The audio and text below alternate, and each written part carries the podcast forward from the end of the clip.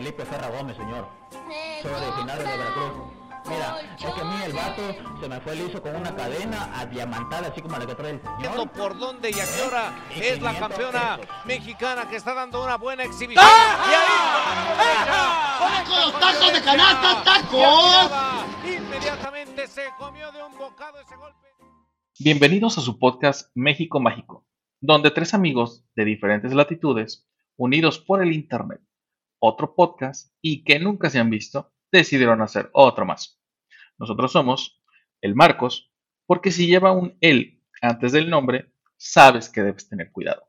Betty Jane y el Jay-Z. Comenzamos. Cuando hablamos de México, llegan a mi cabeza imágenes coloridas, la bandera, el mariachi, el tequila, su historia, la forma en que la que los mexicanos nos apoyamos ante la desgracia. Pero lo que más hace eco en mi cabeza es la comida. No importa de qué parte de la República seas, si eres rico, pobre, prieto, blanco, te sientas un unicornio más colorido que Rainbow Dash, ya sé que no es un unicornio, o vivas en Tlaxcala, hay algo que siempre nos une, la comida. Desde unos ricos y deliciosos tacos, antojitos regionales, hasta los platillos más rebuscados de la gastronomía mexicana. Siempre encontrarás un mexicano comiendo feliz y listo para compartir su mesa contigo. Por eso hoy, en México Mágico, hablaremos de la comida mágica mexicana y cómo fue la primer comida fusión de América Latina. Comenzamos. ¡Qué trozo! ¿Qué onda? ¿Cómo les fue el fin de semana pasado? Este, un enorme abrazo a todos los papás en su día social. Solo los papás, mamás luchonas, no, por favor, ya estamos trabajando en que eso suceda y tengan su propio día. Un abrazo y una felicitación a mí por ser un gran padre, a los papás de todos los México Mágico Believers, si lo soy. Sería un excelente padre si fuera, si los llevara a Disney, pero solamente soy un buen padre. Este, A Las Vegas, Disney, ¿qué? Ándale, ¿ah? Bueno, pues sí. A nuestros papás que nos guachan desde el Mictlán. Sí, Este, somos un yo y respeto. Jaycee. Un respeto. también- Yo también. también Ah, el de Marcos. Sí, los tres, los tres, este, ya, Tenemos algo común. ya Triste, somos pero huérfanos, común. Sí, de padre. huérfa- huérfanos de padre. Oh, espera, ¿estás diciendo que tenemos el mismo papá y no sabíamos? Pon tú, pon tú, pon tú. ¿Va? Este, bueno, hoy es un gran capítulo, bebés, porque hablaremos de algo que nos identifica en todo el mundo y es la comida. Y porque también tenemos a nuestra primera invitada en este su gran podcast. Con ustedes, Carla Pilar Jiménez García, licenciada y maestra de historia por la Benemérita Universidad Autónoma de Puebla, o sea, la BUAPA. Por aquello de que nunca falta el Esto es. Los siguientes comentarios pueden herir a un público susceptible. O sea, ustedes, pinches mazapanes. Que, Ay, es que así no se dice. Bueno, apúntenle perros, puro chingón traemos este podcast. No como su pinche amigo que ni primera terminada tiene y que los quiere meter a una pinche estafa piramidal. Ok, primer Millennial Alert. Primer Millennial Alert. ¿eh? Y perdón, yo- ya, ya, ya interrumpí a Carla, perdóname, Carla. Sí, No, Perdón, no, no, Carla, está bien. dale. Gracias, gracias por invitarme y por interrumpirme. Como debe de. Pues este, es un placer estar con ustedes. Es- esto, además, es más placer hablar de uno de los temas más ricos que hay en México en todos los aspectos, que es la gastronomía y que además por lo que más se distingue, ya que estamos dentro de la UNESCO, no es patrimonio intangible de la humanidad. Entonces, pues un placer estar con todos ustedes, mis México mágicos. Bueno, pues voy a comenzar a hablarles un poquito sobre la gastronomía. La gastronomía mexicana se remonta obviamente a los primeros orígenes y es muy rica per se. Y como todos nos enseñaron en los libros de primaria, pues la base era sobre todo eh, los alimentos que se dieron a conocer al mundo, el jitomate, calabaza, chile, eh, semillas, pero además de esto tienen la vainilla y el cacao, que son indispensables ahora para los, este, los postres. Y no podemos pensar en una pizza sin la salsa de, de tomate o de jitomate. Por otro lado, el consumo de proteína animal estuvo dada por diversos insectos y animales este, lacustres, pequeños también, conejos, ratas de campo. Y entre esto del consumo de eh, proteína animal, se habla mucho de la antropofagia mesoamericana. Y de ahí quiero este, comentarles un poco. Porque se ha estigmatizado y se ha creído que era una práctica común el comerse al otro, ¿no? Tipo, este, un caníbal que se ponían a comerse entre ellos, pero esto no es verdad aunque los últimos entierros que se han encontrado en Teotihuacán o el Templo Mayor sí encuentran partes de fémur o ciertas partes del cuerpo que tienen eh, las marcas de las dentaduras o que estuvieron cercenadas o pasaron por fuego, solamente eran en, prácticas rituales. ¿Por qué? Porque los prisioneros eran eh, llevados hacia la persona que los había capturado, se les ofrecía y es decir, comían la carne de su Dios.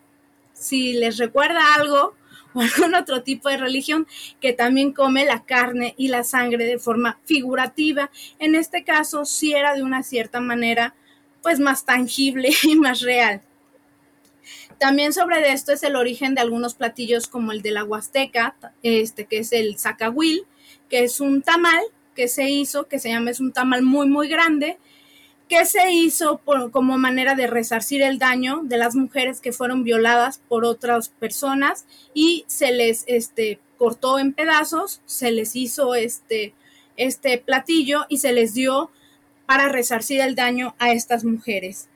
Solamente en esos casos y las élites que son las que van a gobernar son los que van a consumir la carne humana. Y como ejemplo están varios, solamente que muchos cronistas y pues muchos españoles se van a espantar, los van a calificar de indios, de incultos, de todo esto y van a encontrar una justificación.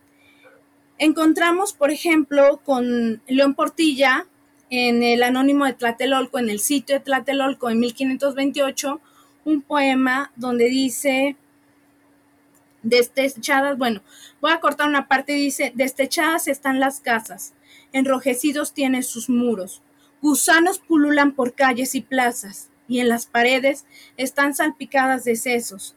Hemos comido palos de colorín, hemos masticado grama salitrosa, piedras de adobe, lagartijas, ratones, tierra en polvo, gusanos. Es decir, si la práctica de la antropofagia hubiera sido común, este, hubiera sido común, de esa manera no nos hubiéramos dado cuenta, no ellos hubieran consumido la carne humana para poder, este, para poder consumir y poderse seguir manteniendo.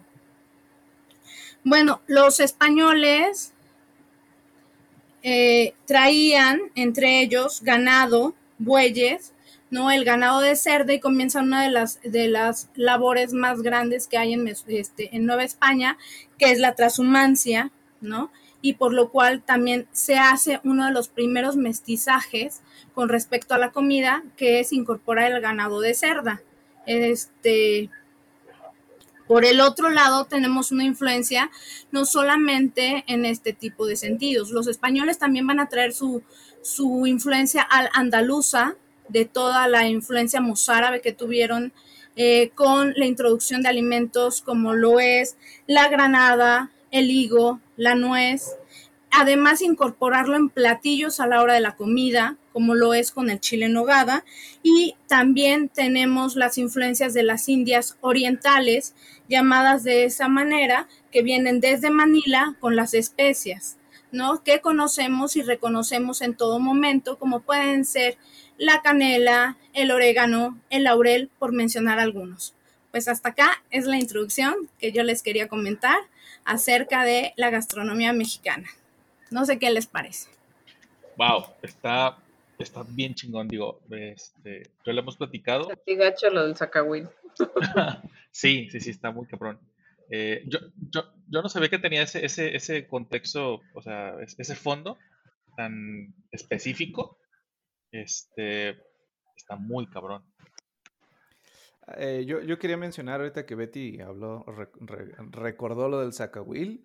Eh, ya saben que yo soy una persona que me encanta hablar mal de ya saben quién, pero hay una, hay una, este, hay una junta ridícula que creo que no sirve para nada todos los días en la mañana, donde hace poco un periodista le dijo al presidente algo ridículo como de crear un Disneylandia, pero basado en... En Teotihuacán. En, en la gloriosa Teotihuacán. ¿Para qué? Si podemos retomar cosas tan bonitas como el Zacahuil y hacer pedacitos a los Tenochtitlán, perdón. Es Tenochtitlán. Sí, sí, era Tenochtitlán.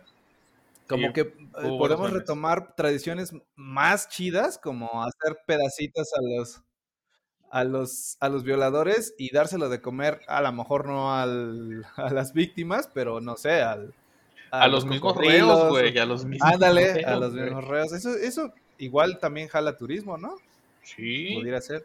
Se llama turismo de, turismo de alto riesgo. Me acordé del meme que le pusieron así, este, la ilustración vieja con las orejitas de Disney, güey. Se mamaron con los memes. Pero, así, pero con un penacho y un corazón sangrante en la. Qué hermoso. qué, qué bonita imagen claro. para abrir este, este podcast. Pero bueno, oye, oye, oye, pues, este, Carlita. Sí, yo dime. tengo una, una, una pregunta.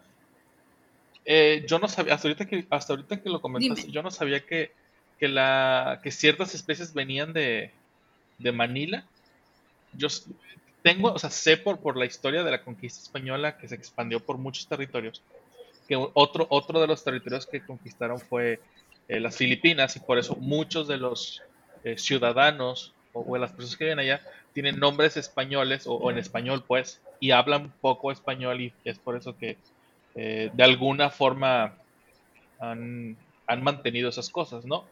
Eh, pero hasta ahorita que tú me dijiste, obviamente yo sabía que el mango manila pues venía de allá, ¿no? Pero yo, eso, eso que, que mencionaste me, me- me sacó muy cabrón de onda. Yo pensé que era algo de aquí, pues.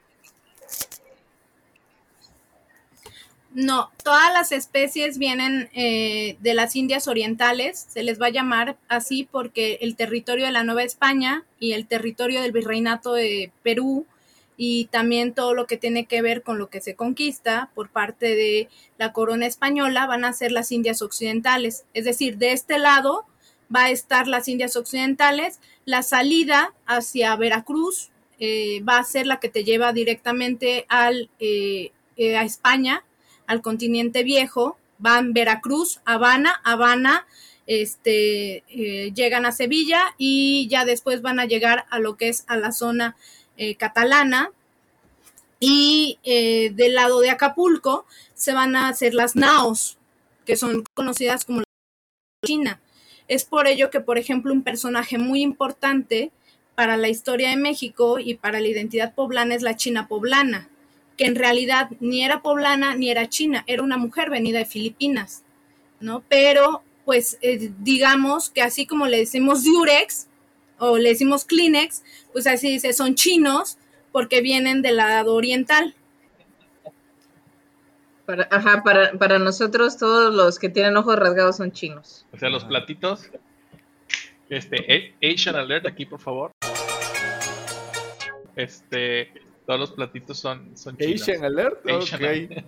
Ya, ya vamos este, expandiéndonos. Oye, pero, o sea que hemos sido engañados toda la vida pensando que la China poblana venía realmente de China. Valiendo madre, no, bueno. Ok, ok, ok. Entonces, va, llegan, llegan. Ajá, en realidad está de- bastante claro. O sea, en realidad está bastante claro. Lo que pasa que no, también no se ahonda en eso y es parte de los nacionalismos, ¿no? Y por otro lado, con respecto a lo que decías de las especias, pues también no podemos pensar ahora muchos platillos sin, por ejemplo, un pozole sin orégano, ¿no? O cualquier otro tipo de, de platillo que lleve ese tipo de alimentos que realzan el sabor. Ah, Que se supone que el pozole es así como que un platillo típico mexicano, ¿no? Entonces ya desde ahí empieza la, la mezcla. A ver, yo tengo una duda. El pos, o sea, ¿qué, qué es? Eh, yo he escuchado acerca del pozol y del pozol. ¿Es lo mismo o no es lo mismo? ¿O son dos No, no, no, no, no, para nada. El pozol es de la región maya, este, digamos que es de la parte de Chiapas, Tabasco, ¿no? En Tabasco, en Chiapas se come muchísimo, este, y es una mezcla de el maíz eh, blanco, del que se usa el maíz cacahuacintle, el maíz, se hace una masita y en las zonas de Chiapas y de Tabasco se llega a comer con cacao.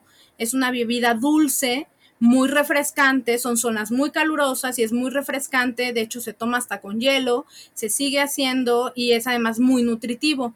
En otras zonas de los altos de Chiapas se consume sin cacao como si fuera alimento de hecho se come con frijoles, tortilla y chilito, que no puede faltar el chile, y este es muy muy bueno, pero después los médicos vieron que las personas se enfermaban y se recuperaban muy rápidamente porque comían pozol. Lo que sucede es que la gente que iba a trabajar guardaba el, el pozol en unas pequeñas bolsitas como de cuero y entonces fermentaba y producía el honguito de la penicilina y sin querer pues estaban tomando de alguna manera la penicilina y por eso llegaban a curarse tan fácilmente de ciertas infecciones. Wow. O sea que podría decirse que es una mezcla de eh, bebida, alimento y es medicinal. Ajá, ajá, medicinal. Tiene todo, güey. Obviamente es mágico. Pues y aquí quedé como, idiota porque. Pues es muy nutritiva. pero mi pregunta es si, eh, o sea, ¿llevaba algún ritual o, no? ¿O eso es comida normal, digamos? No, bueno, el ritual del cacao de por sí es el mismo, ¿no? Eh, o sea, no lleva un ritual como tal eh, místico o un ritual que tenga que ver con una cuestión llevada hacia la situación de una devoción, pero pues dicen que el chocolate es santo porque se le, se le prepara de rodillas, ¿no?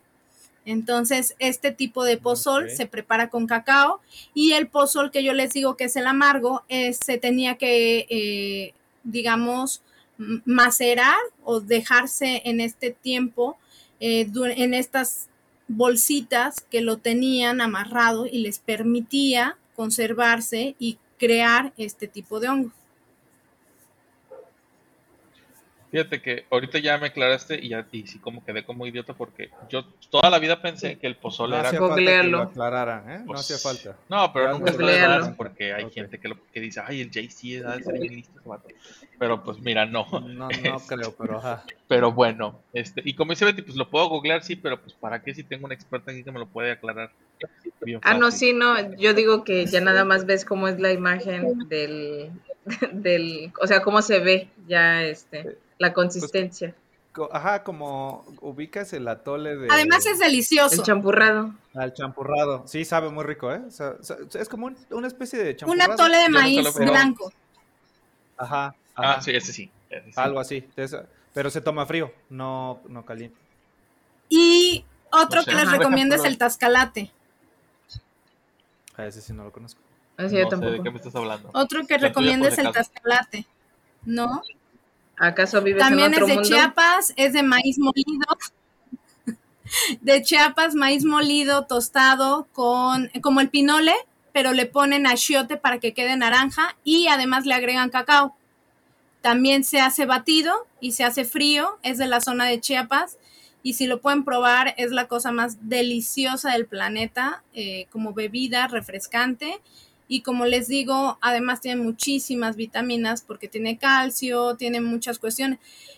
Dentro de los estudios que se han hecho de antropología forense de, los, de las zonas eh, arqueológicas, se encuentran pues diferentes eh, lugares, ¿no? Y cuando encuentran los cráneos de las ofrendas, ven que pues realmente tenían dientes muy fuertes, eh, los huesos, y era por el consumo del maíz. O sea que me voy a morir y mis dientes van a seguir intactos. Creo. Pero no tomas pozol, así que no creo. Pero es el maíz, güey. No, pusiste atención a lo que dijo. El maíz. pero... Bueno, de hecho, este, pues ahora sí que como dice Carla, desde la época prehispánica hemos hecho del maíz la base de nuestra alimentación. Este, a final de cuentas regalamos al mundo el cacao, el aguacate, el chicle, el frijol, el pasote, jitomate, nopal, entre otros ingredientes que se han dado la vuelta al mundo, que esos sí son mexicanos. Y en México también se habla de, los gusanos de maguey, los escamoles, los chinicuiles, los chapulines, que siguen siendo parte de la dieta de muchos mexicanos. Yo, en mi opinión muy personal, nunca he comido gusanos, ni de maguey, ni escamoles, ni chinicuiles, ni chapulines. Yo sé que me dicen que los chapulines son lo máximo, pero no puedo, güey, no puedo. ¿Sabes cómo los, ¿sabes cómo los pudieras comer y no te... No, Dicen que con limón, ¿no? no- o sea, sí, eh, fíjate, ahí, ahí te va un dato curioso del JC. El JC no come, no come chile. Este, Ah. así, sí, yo lo Tan, sé. tan, tan, aquí la... ¿Cómo Yo-? Un audio, Marcos. Sí, sí, sí. Este, yo no como eh. chile, no me gusta el fútbol. Este, ¿qué más? Bueno, bueno, a lo que iba es que ya se me olvidó lo que- ah, sí, lo de los, lo de los, este, grillos, los Chapulines. chapulines. Ajá. Eh, por ejemplo, a mí particularmente me gustan con limón, sal y un poquito de chilito, pero así del, del que no pica, o en chocolate. En chocolate saben con madre Y en un plato de princesa de Disney, también, para que porque amarre. el chile que no pica. No, pero es que no es que es, el- no es, es, es para darle, bueno, al menos yo los he visto así, porque Así cada, cada sí, año hacen, ajá. hacen una, una como feriecita de, de, de, de, eh, de chapaneca para que vea la gente pues la cultura y esas cosas. Y siempre traen, y por ejemplo a mi esposa que le encanta, le fascina el picante, em, dice, pues es que échale más, échale más porque realmente no sabe y el vato le dijo, es que no es para que sepa, es nada más para que tenga el color, porque si nada más son con limón El- y sal, ah, ok. pues se sigue viendo oscuro el, el chapulín. Pero sí saben muy, muy, muy ricos, realmente saben sabrosos. Sí, sí, me dijeron una vez, fui a Oaxaca, eh, viaje de trabajo, y me dieron una bolsita así como con chicharrones, este, pero eran chapulines, güey. sí, Y este, y sí me dijeron de lo que te pierdes, y yo tenía aquí el chapulín, güey, pero sentía que era como una cucarachita, güey, o sea, tostadito y todo, sentí bien gacho, por más que cerré los ojos, pero así como esos por más que cerré los ojos, no, tampoco güey. Ay, la fresa. Ahora resulta que la más fresa No. de aquí no come ostiones, ok. ¿Qué óboles? Sí, sí, sí los, sí los como, pero no los muerdo, o sea, como que te lo O pasas sea, y ya. así se pero- come el Ah. ostión, ¿qué le vas a morder? Se come. me- así que me encanta, pues no. Pero mira, ahí te va. O- otra cosa que, que eh, de, lo, de lo mismo comentó Carla y lo mismo comentó Betty acerca de las de lo que le ofrecimos al mundo, todavía hay cosas que seguimos haciendo, eh, o más bien procesos que se siguen haciendo hasta hoy, que han pasado muchísimos siglos, milenios. Eh, la nixtamalización, por ejemplo, el hecho de lo que mencionaban hace rato, los atoles, los champurrados, todo ese tipo de cosas, hasta hoy en día se siguen haciendo. Obviamente a mí no me tocó ver que mi mamá lo hiciera, mucho menos mi esposa, obviamente. Pero, por ejemplo, yo tenía en casa de mi abuela materna, que vivía mi bisabuela con ellos, y luego vivió con nosotros toda, todo el resto de su vida, tenía una, pues, una piedra para, para hacer la, la, raspar el, ¿cómo se llama? El maíz y molerlo. No sé cómo- no sé el, cómo el se- nixtamal, Ajá, pero no sé cómo se llama esa pieza. Creo que el metate, creo que se llama. Aquí, metate, aquí- sí, aquí sí, Carla- sí. Carla- Creo que también ahí hacen chocolate y no sé qué tanto. no, te, no, no, no lo sé, no tengo pruebas, pero tampoco dudas. Entonces, la que, la que nos puede decir si sí la estoy regando o no es Carla. Pero este, hay una foto donde está mi bisabuela sentada haciendo todo ese, ese tipo de cosas. Entonces, eh, se, se me hace muy chingón. Digo, yo, como les digo, yo nunca lo vi, pero se me hace algo bien, bien fregón que, que todo eso se hacía en casa, pues no tenías, no, no es como ahora que dices tú, ay, en domingo en la tarde quiero ir a comprar tortillas, se me olvidó, y vas a tu tienda de, a tu Walmart más cercano o a tu grocery store más cercano. White Chicken Alert. el Ay, White Chicken. Alert, seguramente van a meter ahí. Qué feo. Pero bueno, Sí, ¿verdad? sí, seguramente lo van a meter. Pero bueno, es, es así, ¿no? O sea, as- así funcionó, así, así van pasando las cosas. Así funcionó durante muchísimo tiempo y después vinieron los molinos. De hecho, todavía hay lugares donde se conservan los molinos de piedra, ¿no? Que son los mejores porque le dejan, es como hacer la salsa en molcajete. Cuando tú haces la salsa en molcajete, tiene un sabor muy diferente a hacerla en licuadora por la, la cuestión de la piedra o el metate, ¿no? Entonces, este, yo creo que eh, De hecho, les, aquí da, en, les da un sabor especial. Aquí en, en mi rancho hay un restaurante que se llama El Asador. Asador, a ver si nos patrocinas. No, e- es una- un restaurante muy mamador de puros cortes de carne, pero de cuenta que va la persona en su, eh, como en un carrito y lleva un, este, ¿cómo se llama? Ah, se me fue el nombre, lo acabas de decir ahorita. ¿El Lleva su... No, no, no es el metate, es el... ¿Cómo se llama? Molcajete. El molcajete. Y ya lleva todos los chiles, lleva la cebolla, el ajo. Sí, sí, el molcajete lo lleva. Ya te dice, ¿de qué salsa quiere, joven? Entonces tú ahí, ahí mismo te hace la salsa. Ah, no Ya bien mamador todo. Entonces, sí, ahí mismo está, está muy acá, Muy pues nice. no, vintage. El, el- ajá, sí, está súper nice el restaurante. Este, pero sí, ahí mismo te hacen tu salsita y sí, otro, otro rollo, este, pues que te la hagan en ese momento y que veas, es- no, pues sabes que échale del que sí pica, del que no pica, tantita cebolla, tantita salecita, este, su ajito, ahí mismo te lo muelen y te dan tu salsita ahí recién hecha. Ok, ok, ok. Entonces, eh, Carla, ¿crees tú, sinceramente, en función a, a todo lo que sabes y a todos tus estudios, que realmente hayamos sido la primera comida fusión de Latinoamérica? ¿O nomás estamos mamando con eso? No, pues yo creo que pues sí llega a funcionar, ¿no? Este, pues no sé, este, supongo que eh, también algo que tiene que ver, y eso es algo que yo siempre les digo, es eh, lo que tú haces, ¿no? En la cocina, la forma en que tú desarrollas una receta y lo que tú vas a hacer dentro de la cocina y los, los cambios que vas teniendo y que vas incluyendo dentro. También creo que ahorita mencionaste algo muy importante que fue, vamos a la, a- ahora a la tortillería, ¿no? Mi abuela antes lo hacía, ahora vamos a un lugar a comprarlo. Y aunque compres, puedes comprar las tortillas en el mismo lugar, el guiso que tú haces con esas tortillas sabe diferente, ¿no? O sea, es totalmente diferente lo que tú vas a Claro. preparar en tu casa o lo que puede preparar tu vecina con la misma tortilla.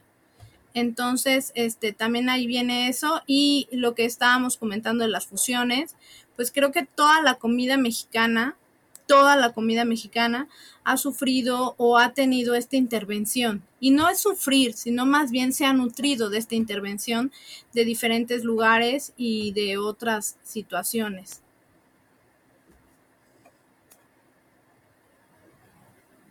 Sí, di- digo, o sea, o sea, el, el- el tema es, que, por ejemplo, y, y es- está, está muy, muy, eh, es muy cierto lo que dices.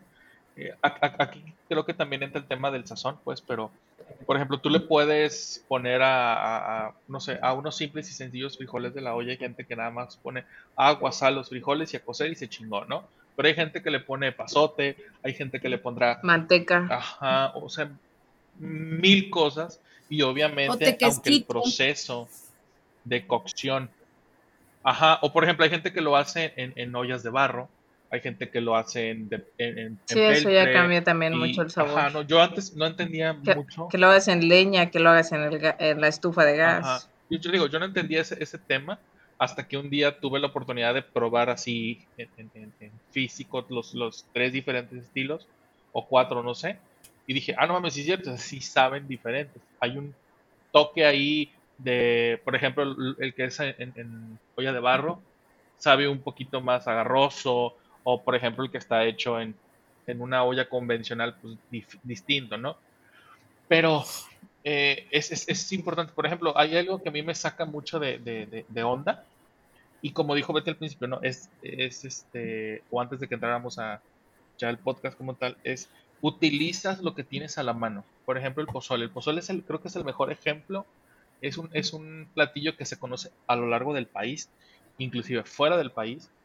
Y este, y por ejemplo, yo hasta, hasta donde yo, hasta donde a mí me alcanza, eh, el, el entendimiento es, hay gente que come pozole rojo, pozole verde y el pozole blanco, ¿no? Entonces, no sé, no sé a qué se debe que dijo Juan de la chingada, oye, pues vamos poniéndole chile guajillo, ¿no? O no sé qué chile le pongan para el color, o simplemente jitomate. Chile color. Ah, pues, bueno, eh, también considera lo que tienes eh, típico de las regiones, ¿no? O sea, a lo mejor es común que haya maíz en todo el país y no necesariamente los mismos chiles en todo el país, ¿no? Sino por, por regiones. Me imagino que esas son las pequeñas variaciones que le pueden ir dando al mismo platillo. O sea, me estás diciendo que a esas personas ningún chile les embona y hacen lo que quieren. así como a los millennials, sí, más o menos así. Uf. Uf. Y recontra uf. Ok, ok. Y bueno, ahora, eh, re- retomando lo que estabas diciendo, ahora sí que cor- corríjame, corrígeme Carla si me equivoco, pero me imagino que la parte de lo que hablaste de la fusión tiene que ver con la, entrada de extranjeros al país y que ellos estaban buscando tratar de replicar la comida que acostumbraban comer en su país, pero no necesariamente iban a encontrar todos los ingredientes. Entonces yo creo que a partir de ahí este, es cuando empiezan a hacer el, la mezcla de todo, que me atrevería a decir que sigue sucediendo hasta el día de hoy. Por ejemplo, yo soy originario de Veracruz, pero vivo en el Distrito Federal. Y te puedo decir que hay comida en Veracruz que no, o sea, en Veracruz no encuentro toda la comida que encuentro en el Distrito Federal, porque al ser un país centralizado, la gente de todos lados del país viene al Distrito Federal, trae sus costumbres, sus comidas, y de alguna forma el Distrito Federal tiene una recopilación de toda la comida del país, aunque no necesariamente es la original, porque aquí ya se está campechaneando. No creo que sea muy distinto de lo que pasó en aquel momento cuando llegaron los señores invasores españoles. Y No, creo que algo que nos caracteriza es que, sí, exacto. Algo que nos caracteriza a los mexicanos es que nos gusta probar como moda todo lo que no conocemos, pero le damos un toque mexicano, ¿no? Eh, eh, Por eso, ah, justo decías antes de empezar a grabar, estábamos como tratando de encontrar comida que, que se puede... eh, cosas parecidas de comer que existen en todos lados del país, pero en todas las regiones le encontramos una pequeña diferencia, ¿no? Y me imagino que eso es algo que conservamos desde, desde, el- o sea, desde, la, desde la llegada de los españoles. Probar lo que traen los extranjeros y darle el toque mexicano. Estás Yo creo diciendo que que, es algo- mexicaniz- mexicanizamos todo. Yo creo que sí. es algo humano, ¿no? Eso es algo muy humano, o sea, no, no, eh, sí es mexicanizado cuando le ponemos el chile, pero yo creo que es algo que tiene que ver con la forma del ser humano, ¿no? De tratar siempre de tener algo de su terruño. Y este, Marcos, te ventaneaste como todo un millennial porque dijiste Distrito Federal y desde hace algunos años ya es Ciudad de México. Ya no tenemos Distrito Federal, ya son 32 estados. Te lle- no sé si no, no te ha llegado el memo, pero ya somos 32 estados, ya no existe el Distrito Federal. ¿Sabes qué es lo peor? Que en mi, Me en queda mi viendo en el trabajo- pasado. En mi trabajo, eh, hasta he reclamado que cuando vas a llenar un formulario en, en internet, en una computadora, que son pocos los sistemas que han actualizado el catálogo de estados y muchos lo siguen encontrando como Distrito Federal y yo soy de los primeros que se queja y acabo de cometer ese mismo error. Y yo te acabo de ventanear, el subconsciente, bebé. pero sí, eh, en mi- Por si no se habían dado cuenta, ya, ya me hiciste el favor de resaltarlo. En vivo, En vivo. para todos. lo siento. No, pero lo que yo quería es decir que una forma de mexicanizar el platillo siempre es ponerle chile. O sea, yo creo que a algo lo quieren mexicanizar y se le pone chile. Ah, vamos a comer sushi y se le encuentran la Sí. soya con el chilito este frito eh, hecho ahí. Este se va a comer comida china y Como encontramos chile. O sea, ¿no? sí, exactamente, las rajitas verdes. O sea, como que es muy común o algo se mexicaniza y es poner chile. Chile toreado.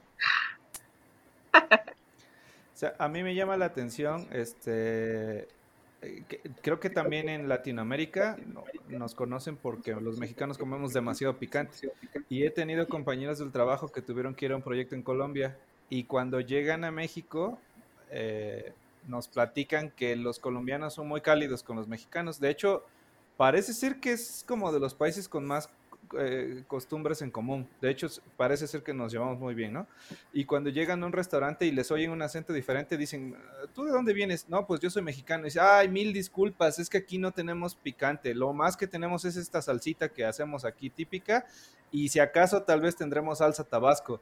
Pero es de las primeras cosas que les dicen, una disculpa por no tener algo que pique para ustedes, ¿no?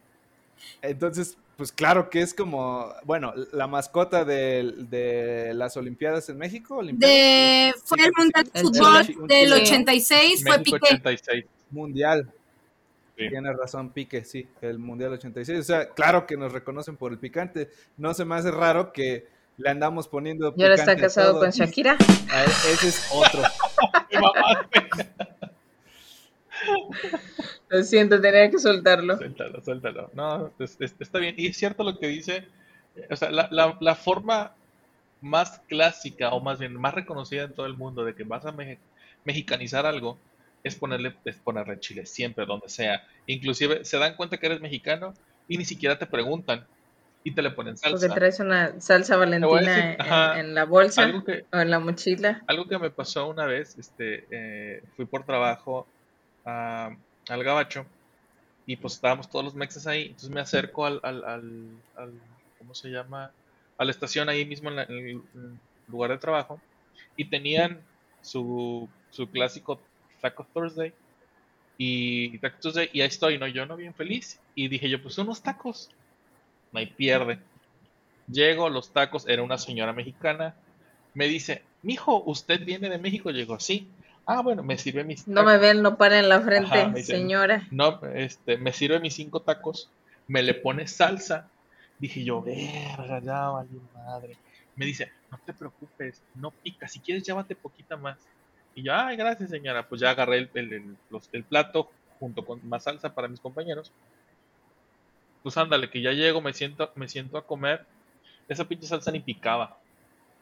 O sea, fácil me pude haber tomado la salsa que me dieron y no me hubiera hecho absolutamente nada. O sea, estás diciendo que hace rato aclaraste que tú no comes picante, pero Así en es. Estados Unidos Comió la salsa que ellos hacen se te hizo como salsa katsu. Ajá, Es como una salsa de tomate con sal y agua, así, güey. ajá. Así Solo era, para, yo dije. Solo para que tenga la humedad de la salsita, no para que Ajá, pique. para que el A lo mejor le echó medio chile para que diera ahí un No, o sea, después, leve. como estuvimos una semana ahí, eh, estuvimos yendo a comer pues, diario, eh, la señora me dijo, no, es que aquí no le puedo poner pues picante, porque pues los güeros son muy llorones. Entonces, Porque es- son jotos. Aquí un Milena síguele. la LED, por favor. Sí, claro que sí, cómo no. Un Milena la LED para los jotos en su mes. Chingue a su madre. Voy a decir, edítalo. No, ponle ahí un blip o algo, no sé. A los dos. Ajá. Pero bueno. Ándale, Ajá. sí, mejor. Para que no se oiga gacho. Más trabajo Escuela para el leer, editor. No voy a hacer nada. Bueno. Me niego. Ustedes solos.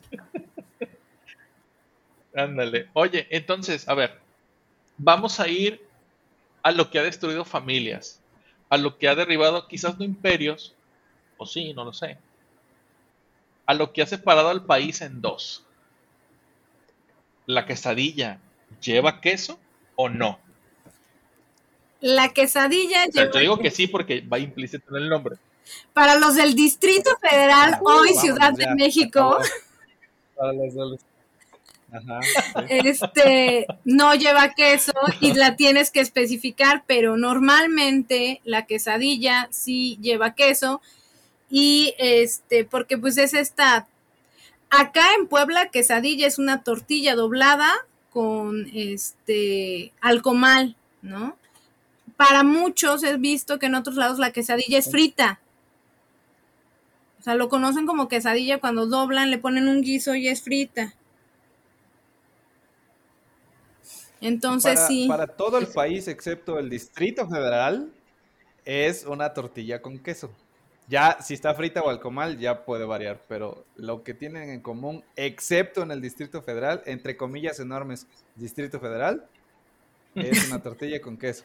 Y si no me equivoco, es porque el nombre es una abreviación de queso y tortilla, no, no sus inventos chilangos de que quesaditzin y que es un diminutivo de tortilla doblada, o no sé qué se inventaron para tratar de justificar su falta de sentido. que era en náhuatl, ¿no? Pero en realidad tortilla en náhuatl es tlaxcal. De por eso de ahí viene el nombre de Tlaxcala, Ajá. que es el, el lugar de las tortillas. O sea, tlaxcal es tortilla. Pero claramente, pero claramente, Carla, Tlaxcala no existe. O sea, es un No, sí mito, existe como- y, y tiene un Sí. santuario de luciérnagas. En esta época comienzan las luciérnagas en Tlaxcala, en, este, Ah, preciosísimas. Además, una gastronomía muy, muy, muy rica y este, un convento franciscano del siglo XVI precioso. Y la zona de Cacaxtla preciosísima, además con sus pinturas murales, este, que ojalá y conozcan en vivo porque son imperdibles. Yo soy fiel defensora de Tlaxcala. Además, tiene un montón de zonas arqueológicas, ¿eh? Fuera, fuera de broma, más bien creo que no nos hemos dado la tarea de, de saber qué hay en Tlaxcala, pero sí tiene muchas cosas interesantes que hacer. Unas escaleras eléctricas. Un par nada más, el que, que ¿Sabes sube y la que bien, baja. cabrón? Que hiciéramos un capítulo defendiendo la ¿De existencia Tlaxcala? de Tlaxcala y todo lo que ellos han aportado a este país. Como la Ah, tortilla, por ejemplo. sale. Bueno, no, ellos no la inventaron. Quiere decir que No, ahí no, no. es un lugar de Sí, sí, sí. Ajá, a lo mejor se daba cierto tipo de maíz donde era abundante, rebosante, y, y por eso se le dio ese, ese nombre, ¿no? Oh, güey, dijo, "Oh, pues vamos a hacer a ver qué pasa. Les, les traigo más datos de lo que estaba diciendo, regresando a Tlaxcala y al nombre, A la al- a Tlaxcal. al origen del nombre. Va, va, va. Ajá, exacto, lo que, lo que nos dijo ahí nos Carla. Este, la palabra tortilla en náhuatl se dice tlaxcal y hay algunas variaciones dependiendo de cómo lo conjugan o con la palabra que lo juntan, pero puede ser tlaxcali también. Casa de tortilla. Otra, ah, o sea, ah, ok, o sea, ese es el lugar donde están las tortillas, ok, correcto. Eh, entonces, eh, esa idea de que quesaditzin, ah, bueno, esto partió porque eh, les decía que era un pretexto que se inventaron, ¿no? Quesaditzin, pues no, porque la palabra en su origen es tlax- tlaxcal. Luego, encontré un dato que di- dice que en, en el náhuatl no existe la letra D, por lo tanto, no puede haber quesaditzin. No, no tienen esa, esa, ese sonido. Otra es que la terminación TZN, tzin, es, mm, se ocupa para hacer algo diminutivo, pero como con cierta reverencia. Es como, eh, como un título. Como si te dijera eh, el, eh, haz de cuenta, el, el rey Juan Carlos y su hijo, que sería como un príncipe, tiene esa itzin. Es como el pequeño, pero con cierto nivel de, O sea, de sería el, el rey Juan Carlos y el, y el príncipe Juan Carlitzin. Pues ya no dices el príncipe, es Juan Carlitzin, es el pequeño. Hijo de- la vers- ajá, ya la va sub- implícito con el así. El chin Ajá. es este Luego, reverencial, ah. perdón, es diminutivo, por eso hablamos en diminutivo nosotros. O sea, ven que los mexicanos hablamos mucho en diminutivo Ah, porque tiene que ver con esta Sí. situación. Y además es, por ejemplo, cuando nosotros decimos yolotzin, ¿no? Corazoncito. Pero no solamente es por el diminutivo reverencial, sino también por el cariño. Porque el, el náhuatl es, este, digamos que son pensamientos hechos palabras y es aglutinante igual que el alemán. Ok. Ok. Ah, por las. eh, ¿Cómo se llaman? Bueno, se me olvidó, no importa. Este. Otra, otra eh, forma de, de rechazar su idea del quesaditzin es que las palabras que acaban en illa y yo son, eh, por naturaleza en el español, son para dimi- diminutivos. Entonces, otra idea es que sea como una pieza pequeña de queso. Quesadilla. Ah, y otro ejemplo para demostrar eso es pescadilla, que es el equivalente a una tortilla, pero en lugar de queso lleva pescado. Es como si dijeras fuentecilla, ¿no? Una fuente, una versión más pequeña de una fuente. Y la, eh, la otra que ya había yo mencionado, como que la, la que se trata con, la, la que más aceptan que explica la, la definición de tortilla es la- el diminutivo, pero de queso con tortilla. Así que no, no anden inventando cosas. Ahora, ya por usos y costumbres, ahí sí yo recomendaría que no vengan al Distrito Federal, alias Ciudad de Nunca, México. jamás. No vengan, pero si vienen, no se pongan a pelear con los chilangos acerca de que cuál es lo correcto de- con la quesadilla, con queso sin No queso. hablan por español su bien propio bien. Por su propio bien. Sí, güey, no hablan español como Dios manda. Y si quieren su quesadilla con queso, especifíquenlo cuando la piden. Porque si no, no se las van a dar con queso. Exacto. Correcto. Sí, me ha pasado. Me ha pasado. Este. Pero bueno, en fin, México mágico. Pues yo siento que no, bueno, no sé, yo, yo creo que eso ha de haber salido de un chiste mamador de que alguna señora o alguien que le dijo, a ver señora, mis quesadillas, no sé, siento que por ahí fue. Este, pero sí, obviamente la quesadilla lleva queso, ¿ah? Algún mamador que no le gusta el queso y dijo, ¿sabes qué? Dámelas con pollo, dámelas con otra cosa. Qué raro que a alguien no le guste el queso, pero sí existen. Digo, si existe gente que no le gusta el chocolate. Hay, gente, que no le gustan los sea, hay gente que no le gusta Como el yo. chile. Uh, No, pero sí, por ejemplo, sí, yo o soy sea, hay, hay de todo. Yo soy intolerante y a la lactosa también. Este, y a mí me mama el Sí. queso. Me mama el queso. Entonces, este, yo sí le, le pongo con, con ganas. Pero bueno, Le, levitas como Matrix cuando comes queso. haz de cuenta. haz de cuenta. y apesta horrible. Pero bueno, pero bueno, este, fíjate que eh, retomando el, el asunto de, de, de cómo las cosas o de cómo cada quien echa mano de lo que tiene a su alrededor para la comida. Yo tengo una anécdota, te- tengo muchas anécdotas pues, pero esta es como que muy, muy particular. Eh, cuando mi esposa y yo éramos novios, eh, en una ocasión, por ejemplo, aquí en Colima, para, para dar contexto, hay unas, hay un platillo típico que son tostadas raspadas, que no es otra cosa más que una tostada grande, lleva una base de frijol, lleva carne deshebrada o carne de costilla o de la que tú gustes, pollo, cerdo, camarón, lo que quieras, lleva tomate, cebolla y esta cosa verde que ahorita no me acuerdo cómo se llama, ah, sí, lechuga. Y lleva un jugo, un jugo salado, que es a base de tomate o de jitomate. Bueno, y es así, es muy sencilla la preparación. A mí me maman esas tostadas, me maman. Entonces un día me dice mi, mi, mi esposa, oye, mi mamá va a hacer tostadas para que vayas a cenar. Ese día yo me hambrié con madre, dije yo, sí, esta noche voy a cenar y no de la forma divertida. Este, llegamos a la casa, De la segunda forma de más la segunda divertida. forma más divertida. Entonces, llego yo a la casa de, de- de mis suegros. este, ya me estaba esperando mi, mi esposa. eh, y pues ya nos sentamos a la mesa a comer. Jaja, y no, pues que ya voy a servir. Me sirven mi, mi plato.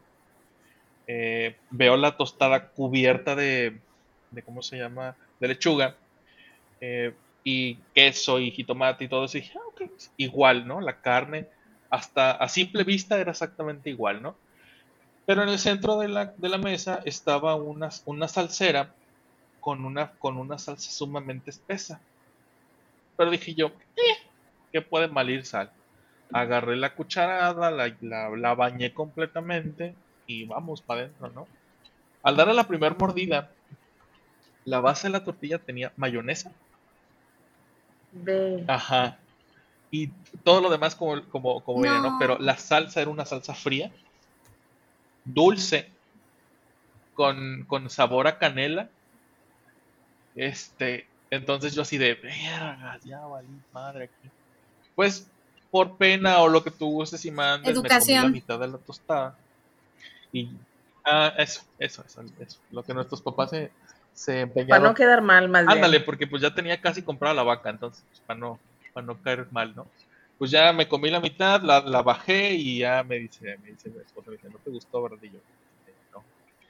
Total que ya, jaja, jijiji, recoge mi plato y mi suegra antes de eso me dice, ¿no quieres más? Y yo, no, señora, ¿sabes qué? Lo que pasa es que antes de venir comí y me quedé muy lleno, entonces este, salí tarde del trabajo y pues la verdad no quería.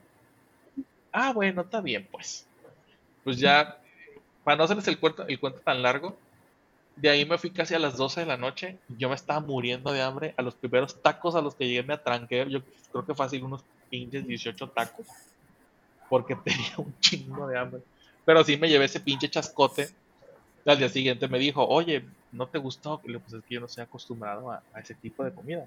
Es muy similar y todo, pero la forma en la que ustedes hacen la salsa.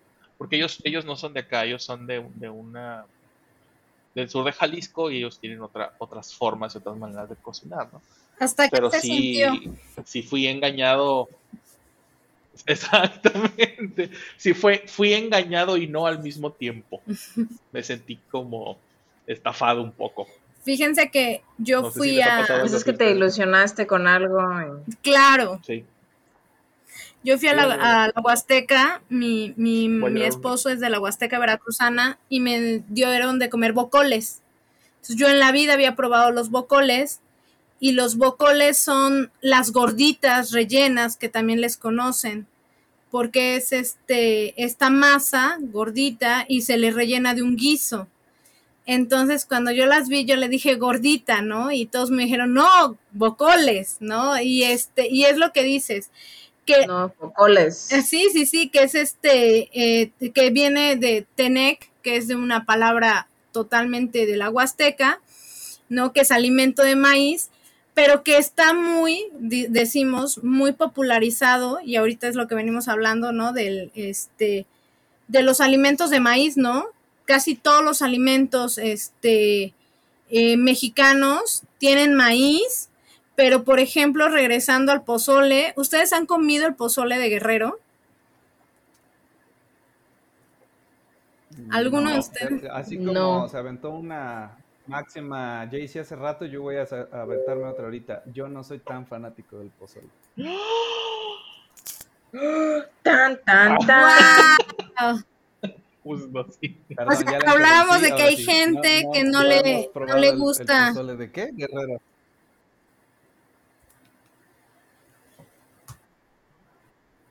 Los chapulines. No, o sea, no, no es, no puedo decir que no me gusta, solo que creo que está Sobrevalorado. Ajá. Wow. Vete de aquí Es ahora. neta. Pues sí, o sea, perdón, en mi tierra hay algo que se llama chile atole, que es como una sopa caldo salsa de con maíz, eh, chito, como chivo, mayonesa, queso y chile. Y se come todos los días. Es un pozole, o sea, no se me hace, a mí no se me hace algo tan especial. ¿Tiene maíz ahí adentro? No es un pozole. O sea, ¿tiene mayonesa esa madre? Sí, sí, sí.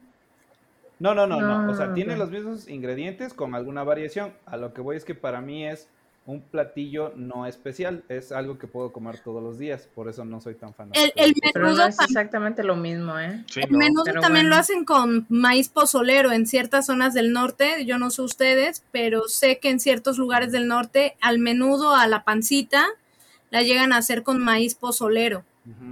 Y este, y lo que les decía, No, acá en mis, en mi rancho es la pura Y panza. en Guerrero un día fui y me dicen, ¿quiere el pozole con todo? Y no pregunté qué era todo.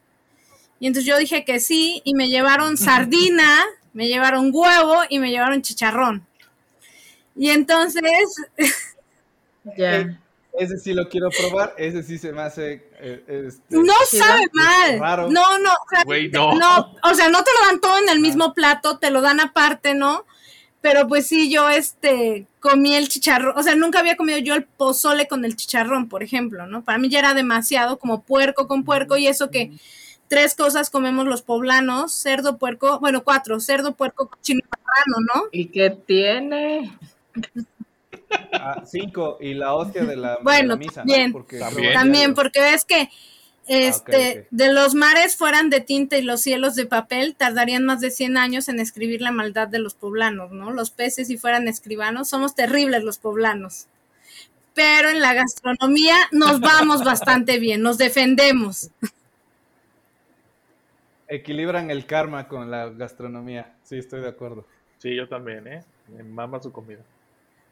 Sí, Oye, regresando un poquito al bocol, Ajá. porque ya no Ah, alcancé a decirlo. iba a decir algo, pero A- eso es lo a- mismo. a- a- aquí, bueno, aparte también iba a decir algo de los pambazos, Ajá. pero bueno, primero el bocol, este, lo que mencionas, Carla, digo, a lo mejor es más popular en unas zonas que en otras. Aquí en mi rancho, estoy, yo vivo en Tamaulipas, Tata Tamaulipas, entonces haz de cuenta que, Mata Tamaulipas, este, ¿no? me entendiste mi referencia. Claro.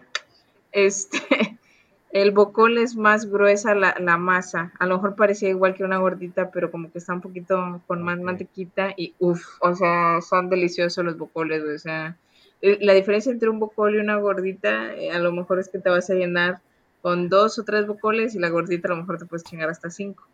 Este, pero la- el sabor de la masa cambia mucho y la verdad que, uff, yo amo los bocoles, ¿verdad? Aquí en mi rancho son muy distintivos también.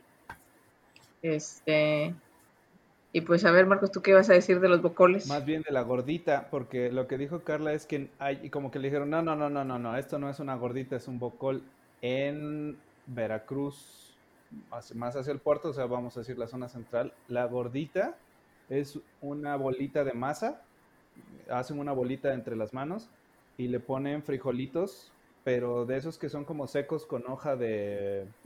Hoja de aguacate. me parece. Como muy, muy, pastosos. Entonces, hacen una bolita, le ponen con el dedo pulgar un hoyito en el centro, ahí le ponen frijoles, lo tapan, lo aplastan un poquito con las manos, no tanto, o sea, queda así como, como una bola, un- una esfera aplastada, y la meten a freír en la manteca. Eso es una gordita. O sea, eh, y, y más el- aquí en el centro del país, gordita es algo parecido al bocol, ¿no? Entonces, igual creo que vale la pena preguntar qué estás pidiendo, ¿no? Porque eh, el mismo nombre se ocupa para diferentes cosas o no necesariamente aquí- existe. Mis gorditas aquí son diferentes también. Y bueno, es- se llama gordita de frijol o simplemente gordita. Y ya que la fríen, eh, te, te- te la preparan con crema, queso y salsa. Que además es la compañía del maíz Ah, en México, no- ¿no? La- el queso, salsa, Crema, queso y salsa. crema, Y frijol, o sea, casi todo lleva. Lechuga, tomate y carne deshebrada. Eso es lo que... La, la, ga- la gastronomía acompañante. resumida, ¿no? Sí, pero sí, está hecho. muy cercano ese bocol de Veracruz, de la zona de, de mi esposo, porque él es de la Huasteca Veracruzana, que está pegada a Tamaulipas, ¿no? En esta zona que, este, Ajá. pues están, Cerro Azul, él es de un pueblo que se llama Citlaltépetl, y entonces está muy, muy cercano hacia, o sea, es más fácil llegar por Tamaulipas hacia allá que llegar por Veracruz. Sí, porque es muy largo ujú. el estado. Y además con una rica gastronomía también.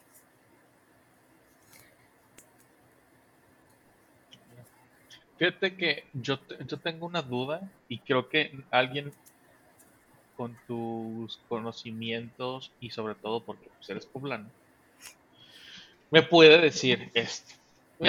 Mi, abuela paterna le enseñó a mi madre a hacer pipián, Ajá. pipián rojo. Yo, yo a- hasta hace unos meses no sabía que existía otro tipo de pipián. Tú me dijiste, no, güey, hay rojo y hay verde. Y yo, ah, ok. Ujú. Entonces, pero bueno, eso, dejando eso de lado. El tema es que recuerdo que estaba yo en casa, eh, todavía yo vivía en casa de mis papás, y entonces mi, mi abuela fue a la casa a enseñarle a mi mamá a hacer el, el platillo para mi papá. ¿no? La receta que pasa de generación en generación, la oficial. Es- Ajá. exactamente, ¿no? Y aparte a mi papá le mamaba eso, entonces era pues, como que eh, fue, fue uno de los mejores regalos que mi mamá le hizo a mi papá, hacer, hacer ese, ese platillo, ¿no? Entonces, este, estábamos, estaban ellas dos en la cocina, estaba mi, abuelo y mi papá en la sala platicando, entonces yo bajé y, ah, no sé, iba, iba al- a la cocina a tomar agua o qué sé yo, y entonces mi abuela me detiene en seco y me dice, no te metas a la cocina, y yo, ¿qué? ¿Por qué? Es que estamos haciendo pipián, y yo, ahí. Este, pero es que no puedes entrar. Y yo, "Ah, ¿pero por qué? Es que si alguien más entra mientras estamos haciendo el pipián, el pipián se va a cortar. Y yo así de, ¿eh? O sea, no sé cómo le pasaron la receta a ella y, obviamente a mi, a mi mamá después.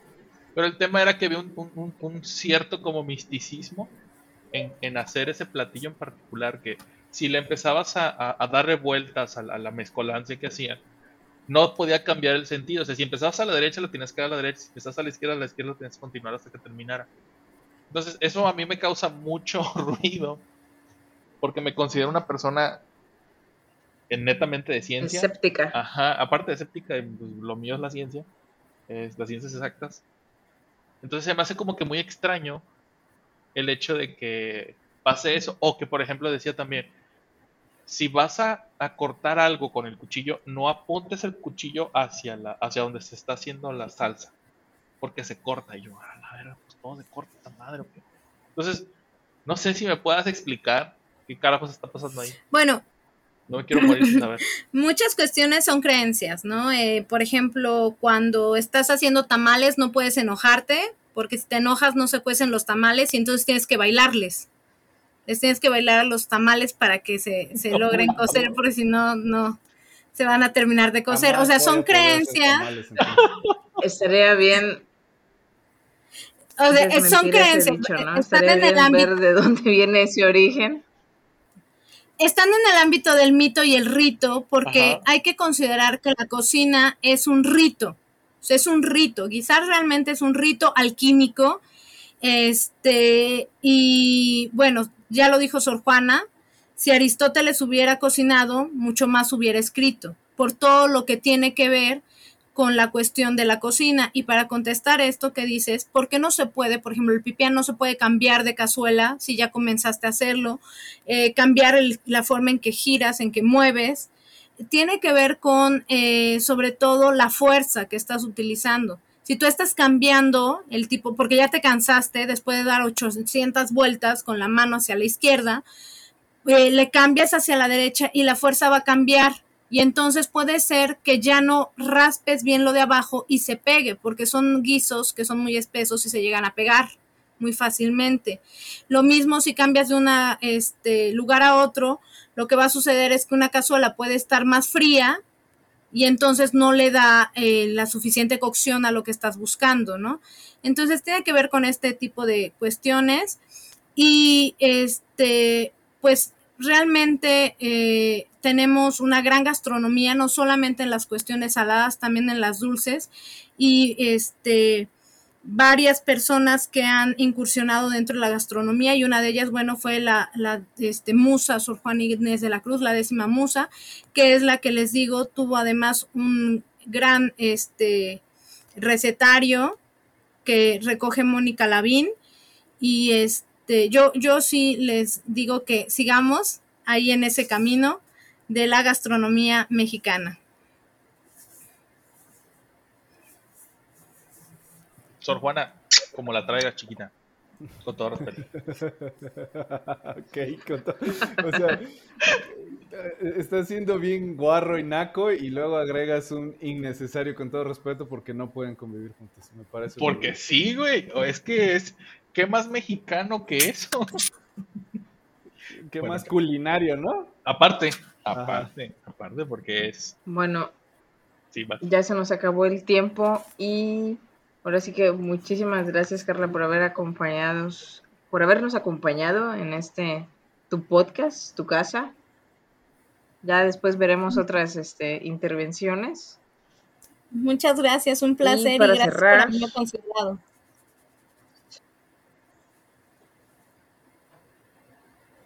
Hombre, Carla. muchas, muchas gracias. Es un honor, primero que nada, que nos, que nos hayas aceptado la invitación. En segundo, que, que seas nuestra primera invitada. Realmente. Eres nuestra madrina. Es nuestra madrina de, invitados en, en, el podcast. Eh, aparte, eres una chava súper talentosa, sabes un chingo de cosas. La neta, qué mejor que, que empezar con, con, los invitados que con una persona tan fregona como tú. La neta, en serio, muchísimas gracias. Ahora metemos un lambiscón alert. A huevo. que se vean. Oh, que la nada te parece, Marcos chingado. Al rato, al rato que llegue a la casa le voy a dar amor. Muy bien. No, bueno, eso solo es para tirarle a Juan Carlos. Perdón, a un, a ese es otro güey. A Jaycee. Ese es otro güey. No sé, estás terco con ese Juan Carlos. Es que me gusta ese chavo y lo traigo en, de repente. Atravesado. pero no le quito mérito a lo que dijo, también de acuerdo con los, todos los halagos y más para Carlita. Gracias, gracias. que como no te halagó a ti, ahí está el novio de las Los elotes que también son parte importante de, la, De nuestra alimentación. y los elotes y los esquites, más no elote en vaso. Sí. En mi rancho se dice trole. Trole. Aquí ese es un, transporte. Trolelote, así se dice. No sé. Acá son esquites. Pero bueno, este, gracias otra vez. Gracias otra vez por aceptar la invitación. Gracias por los que nos están escuchando y, y escuchando en YouTube, Spotify y todas las demás plataformas. Este, recuerden que nos pueden seguir en nuestro Twitter e Instagram como Mágico México con J y K en ambas. Nos pueden mandar también los, sus comentarios, sus peticiones, sus mentadas de madre. o lo que quieran. ¿A qué correo, Marcos? El correo este sí es correcto, mexicomágico.gmail.com, igual que las redes sociales con J y con K. Y los voy a invitar a que este, este capítulo daba para mucha, mucha información, entonces que nos manden incongruencias del sistema de nombramiento de la comida o mexicanizaciones de platillos extranjeros o algunos otros choros de, eh, para inventarse nombres estilo de la quesadilla que no lleva queso. Muy bien. Si, si nos mandan suficiente información en una de esas y hacemos una versión 2. Va. Va, yo creo que sí, sí, también como que el platillo más representativo de su región, a ver si lo conocemos, porque por ahí mencionaron varios platillos que no he probado, la verdad. Entonces estaría bien como que investigar un poquito más. Me parece bien. Perfecto. Recuerden que también nos pueden encontrar en YouTube como México Mágico. Ahí vayan, denos like, eh, dejen comentarios. Suscríbanse, no les cuesta nada. Ah, yo quiero, yo quiero mencionar algo. ¿Le puedo pedir a Carla que le diga a su mamá que prenda la videocasetera porque está, está saliendo en internet? Claro. en lugar de mandarle nosotros ahora un saludo, le voy a pedir a Carla que haga esta. Va a ser este el nuevo ritual cada vez que vengas, por favor. Del, y además del paisano, porque también es poblano Alex Lora. Claro. Ah, bueno, cabe, cabe aclarar que a la única persona que le hemos mandado, bueno, a la primera persona que le mandamos saludos en el podcast es la señora Pilar Carspacano. Que Pilar. nuestro fan Exacto, nuestro fan número uno y mamá de Carla. Ahora sí, por favor, si me haces el honor de, iniciar este ritual. Pues mamá, prende la videocasetera que estoy saliendo en internet. Eso, que, la graben beta, por favor. Te faltó, te faltó la voz grave, pero bueno, fue un buen, este, ¿cómo se llama? Me faltó el mezcal para clarificar la voz. Me gustó. Uf. Pues, el siguiente episodio va a haber mezcal que también es parte de la gastronomía, desde mi punto de vista, porque hay que comer los las respectivas fritangas con su mezcalito a un lado. Claro que sí. Perfecto. Bueno. señores, muchas gracias por escucharnos. Recuerden que la comida mexicana es la onda. No importa en qué lugar del mundo te encuentres, en qué lugar del país te encuentres, no hay nada como unos ricos tacos. Y aunque particularmente no me gusta la salsa, con su salsa no te gusta el picante, porque la salsa no necesariamente va a picar.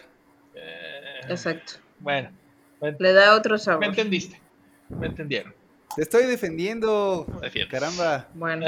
bueno, nos vemos. Nos vemos. Bye. Hasta luego. Esto fue México Mágico. Si no te ardió lo que dijimos.